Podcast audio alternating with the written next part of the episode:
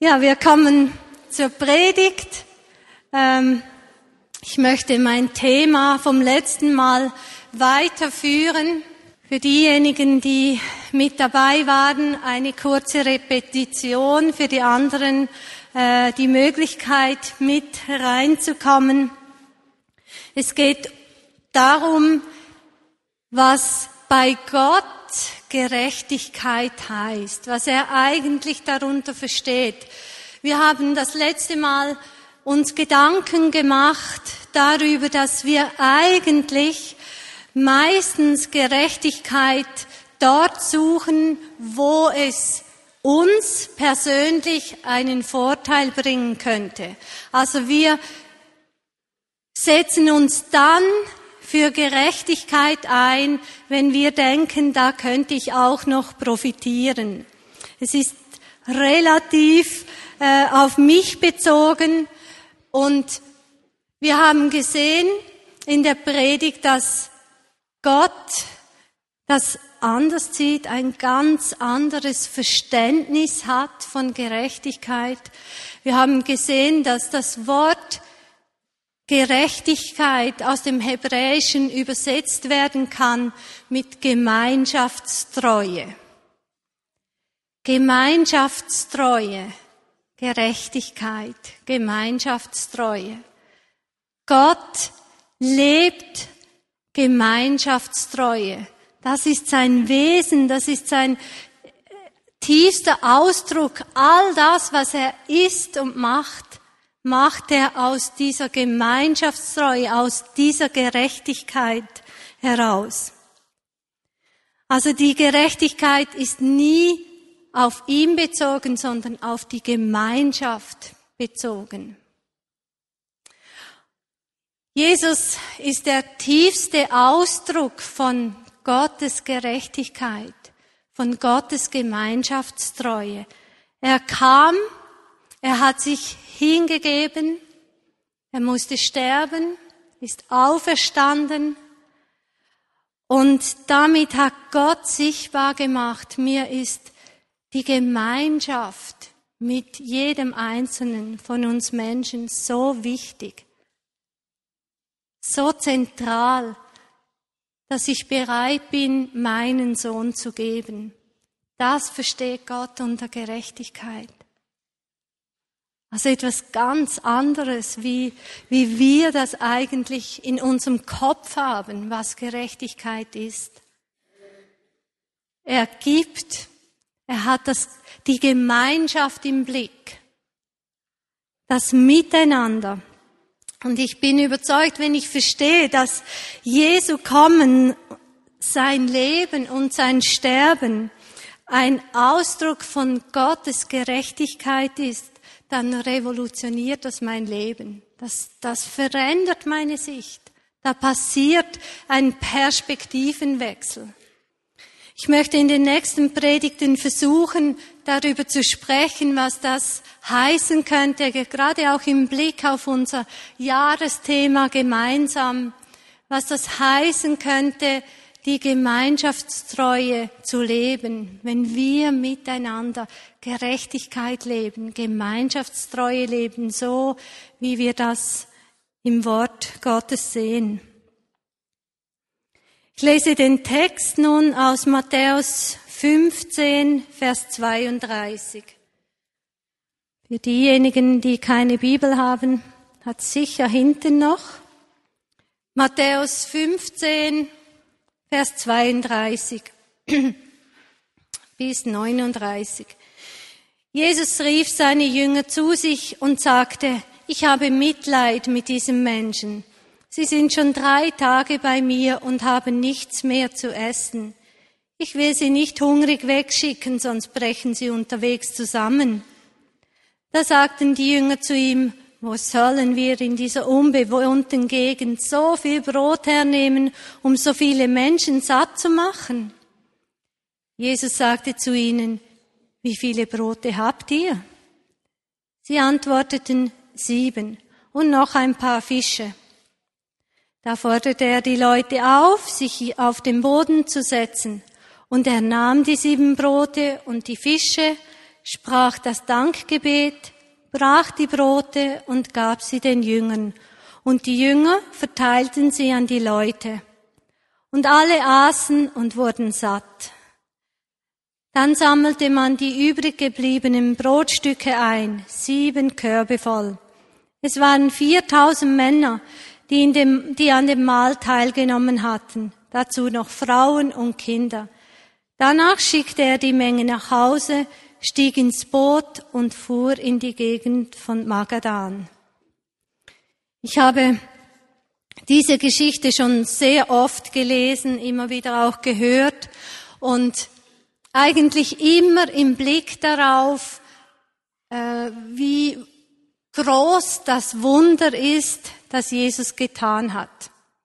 Und das ist sicher ein wichtiger Aspekt, aber ich möchte heute diese Geschichte anschauen aus dem Blickwinkel, wie lebt Gott Gerechtigkeit, wie lebt er Gemeinschaftstreue. Weil Jesus ja eigentlich kaum wenig äh, über Gerechtigkeit geredet hat, er hat sie gelebt. Er hat da, wo er war, immer diese Gerechtigkeit, diese Gemeinschaftstreue gelebt. Das, das war sein Wesen. Er konnte gar nicht anders, als so zu leben.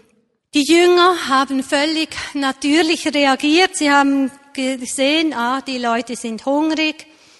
Äh, am besten lösen wir das Problem, wenn jeder für sich selber sorgt, sich um sich selber kümmert und äh, wenn wir die Leute heimschicken.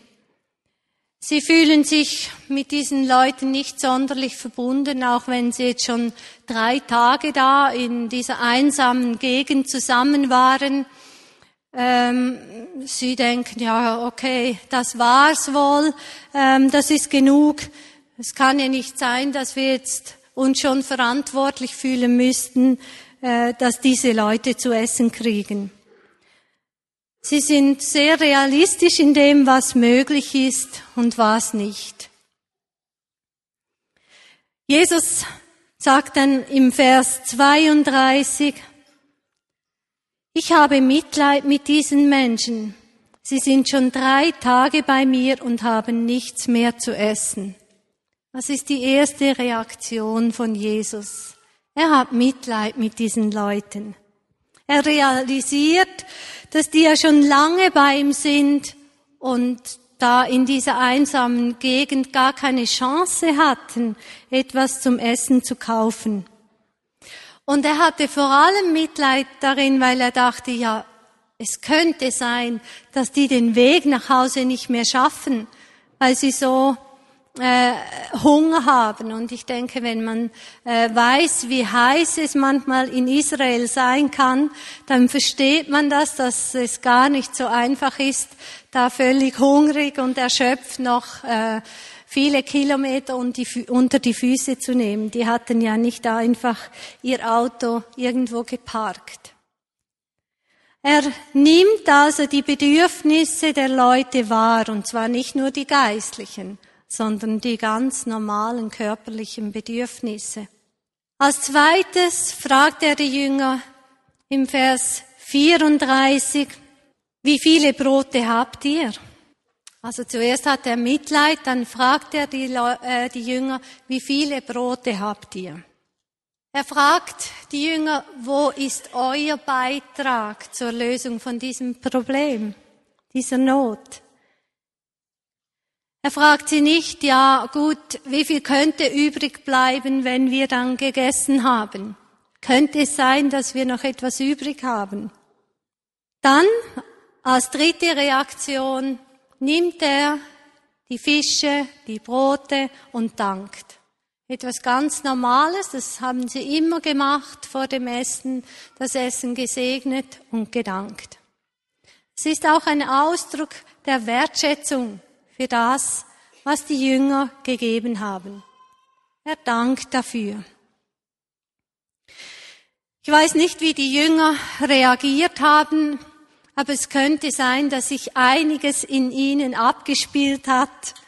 Ähm, sie sehen diese Unmöglichkeiten, dem Menschen da äh, zu essen zu geben. Sie sehen die einsame Gegend. Sie sehen Tausende von Leuten, nicht einfach ein paar hundert, wie wir haben, sondern Tausende, die Hunger haben und irgendwie zu essen bekommen sollten.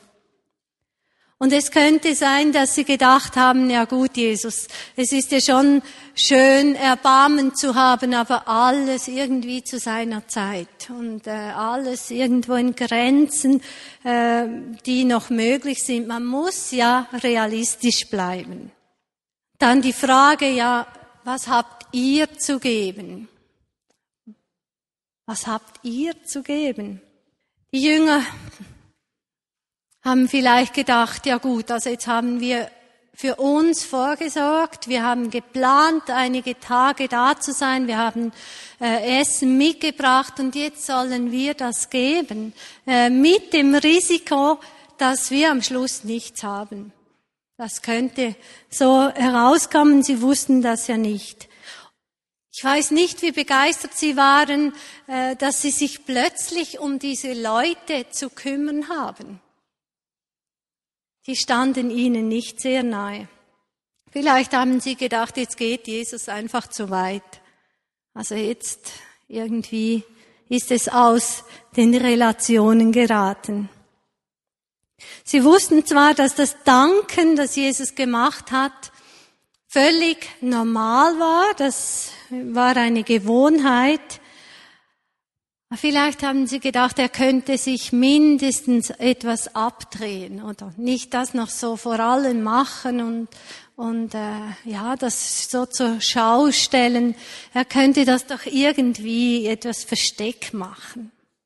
Die Gerechtigkeit, also die Gemeinschaftstreue, die wir da bei Jesus sehen, ist etwas ganz anderes als unsere Gerechtigkeit, wie wir sie verstehen. Jesus setzt nicht auf gerechtig, auf menschliche Gerechtigkeit, sondern auf die Gerechtigkeit, auf die Gemeinschaftstreue vom Vater. Er weiß genau, mein Vater ist gerecht. Mein Vater lebt Gemeinschaftstreue. Ich weiß nicht, wie es euch so geht, wenn ihr mit Nöten, mit Problemen konfrontiert seid. Immer wieder wissen wir, da ist ein Mensch in Not, da sind Familien in Not. Wir sammeln Lebensmittel, wir versuchen Budgetberatungen zu geben, um den Menschen zu helfen, ihre finanziellen Probleme anzugehen, ihnen Wege zu zeigen. Wir versuchen dort, wo wo die Einzelnen in der Vineyard sind, zu helfen. Aber ich weiß von mir immer wieder, beschleicht mich das Gefühl, ja, was kann denn ich bewirken? Was, was hilft denn das, wenn ich jemandem äh, ausdrücke, ich leide mit dir oder ich nehme das, was dir Not ist, nehme ich ernst.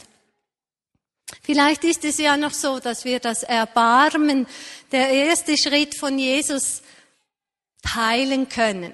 Wir können auch sagen, oh ja, natürlich, es tut mir leid, wenn jemand arbeitslos ist. Es tut mir leid, ich habe Erbarmen, wenn jemand krank ist. Und sicher, wir möchten, dass es jedem in der Vineyard gut geht. Ich glaube, wir alle möchten das grundsätzlich. Aber wenn dann Jesus fragt, ja, und was ist dein Beitrag zur Lösung von diesem Problem? Dann merke ich, wird das Problem etwas ganz anderes, es ist nicht mehr außerhalb von mir. Ich kann nicht mehr nur hinschauen und denken, oh, das ist zu groß, da braucht es Spezialisten, da kann ich mir, kann ich nicht helfen, sondern Jesus fragt, Christa, mich, was ist dein Beitrag zur Lösung von diesem Problem. Und wir sehen, dass ja die Lösung nicht ist, dass ich alles regeln kann mit dem, was ich gebe. Ich meine, die Jünger hatten sieben Brote und zwei Fische. Das war im Vergleich nichts. Also ganz ehrlich, das war überhaupt nichts, oder? Um Tausende von Leute, äh, Leuten etwas äh, Essen zu geben. Es war nichts. Und oft ist es ja so, dass wir denken, ja gut, was hilft das schon, wenn ich jemandem beim Putzen helfe? Oder was hilft das schon, wenn ich kurz anrufe und frage, wie geht es dir? Ich musste gerade an dich denken. Wir stellen das sehr oft in Frage und denken, ja, es kommt ja jetzt auch nicht wirklich drauf an. Oder wir denken, ja, ich habe schließlich auch meine Probleme und ich äh, muss auch mit meinen Kräften umgehen. Aber Jesus fragt jedes ganz persönlich, was hast du beizutragen zur Lösung, dass wir Leute unter uns haben, die einsam sind, die nicht wissen, wo sie hingehören, die vielleicht von der Krankheit in Ängste getrieben werden. Diese Frage, denke ich, halten wir sehr oft von uns fern. Wir versuchen, das nicht zu nahe an uns herankommen zu lassen. Ich weiß sehr oft, ja, sagt man, ja, da braucht es Spezialisten, da bin ich einfach überfordert. Aber Jesus sagt, was ist dein Beitrag? Was kannst du geben? Und ich weiß, ähm, in unserer Hausgeschichte, da war ich an einem Sonntag sehr ähm, deprimiert und wirklich, ähm, ja, es ging mir nicht sonderlich gut. Und da kam Gisela, hat mich gefragt und wir haben sonst nicht so viel zusammengesprochen, aber sie sagte mir dann, Christa, euer Haus ist unterwegs. Und sie sagte das so bestimmt und so überzeugt. Ihr Glaube hat mir wieder geholfen, auch zu glauben. Es hat mir in meinem Problem geholfen. Jetzt kann man sagen, ja, es ist ja eigentlich nichts. Was ist das schon? Ein solcher Satz. Aber es hat mir geholfen. Es hat mich ermutigt, wieder dran zu bleiben. Dann der Dank. Jesus hat als drittes gedankt.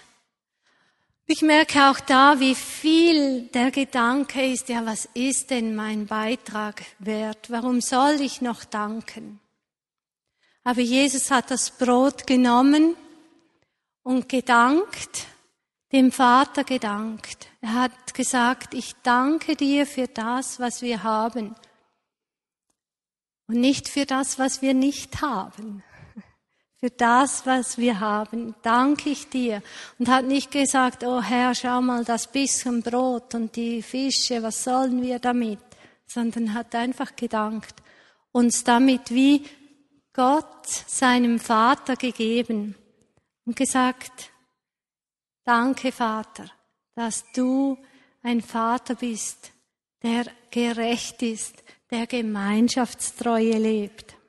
Oft verhindern meine ganz natürlichen, nachvollziehbaren Reaktionen, dass Gottes unvorstellbare Gerechtigkeit sich unter uns ausbreiten kann. Dort, wo wir Gemeinschaftstreue beginnen zu leben, dort breitet sich Gottes Reich aus. Das heißt, Gottes Reich wird sichtbar dort, wo Friede, dort herrscht Friede, Freude und Gerechtigkeit, Gemeinschaftstreue. Also Gottes Gerechtigkeit bereitet sich dort aus, wo echtes Erbarmen ist. Und wo ich der Frage nach meinem, nur meinem ganz kleinen Beitrag nicht ausweiche. Und wo wir zusammen dankbar diesen kleinen Beitrag vor Gott bringen, ihm zur Verfügung stellen. Für mich sind auch die Kleingruppen nach Maß, die Hauskreise, ein solcher Ausdruck davon. Das sind Menschen, die sagen, ich kann mein Haus öffnen. Das ist mein Beitrag dafür, dass wir Gemeinschaft haben können in der Vineyard Bern. Oder ich kann äh, gut backen. Wir haben jemand unter uns, die kann sehr gut backen. Sie ist begabt. Und sie backt immer wieder Kuchen, Keks, Zopf. Das ist ihre Gabe. Das, was sie zu bringen hat. Wir haben jetzt die Kleingruppen nach Maß. Ich habe mit einigen oder mit praktisch allen Leitern gesprochen und habe sie gefragt und gesagt, ja, super, machst du das? Mit Seri habe ich gesprochen, hat sie gesagt, ja, das ist ja eigentlich nichts. Jemand hat einfach gesagt, das ist doch super, so zusammen beim Essen Gemeinschaft zu haben. Dann habe ich gedacht, ja gut, das kann ich ja. Und das ist der Beitrag, oder? Das braucht es. Die, dieser Frage, was ist mein Beitrag? Dass Menschen Gemeinschaft haben können, dass wir nicht Einsamkeit unter uns haben, dass wir äh, in Gruppen angeschlossen sind, dass wir wissen, wer sind denn unsere Freunde in dieser Gemeinde. Diese drei Punkte, echtes Erbarmen, der Frage, was ist mein ganz persönlicher Beitrag zum, zur Lösung von einer Not und die Dankbarkeit dafür, die werden Gottes Reich unter uns sichtbar machen, die werden Gottes Gerechtigkeit unter uns sichtbar machen, die werden seine Gemeinschaftstreue unter uns sichtbar machen. Und darauf freue ich mich von Herzen. Ihr könnt einen Augenblick vielleicht euch überlegen, wo habe ich in meiner Umgebung so ein Problem, eine Not, wo ich merke, ja, das ist einfach zu groß für mich. Was beschäftigt mich da?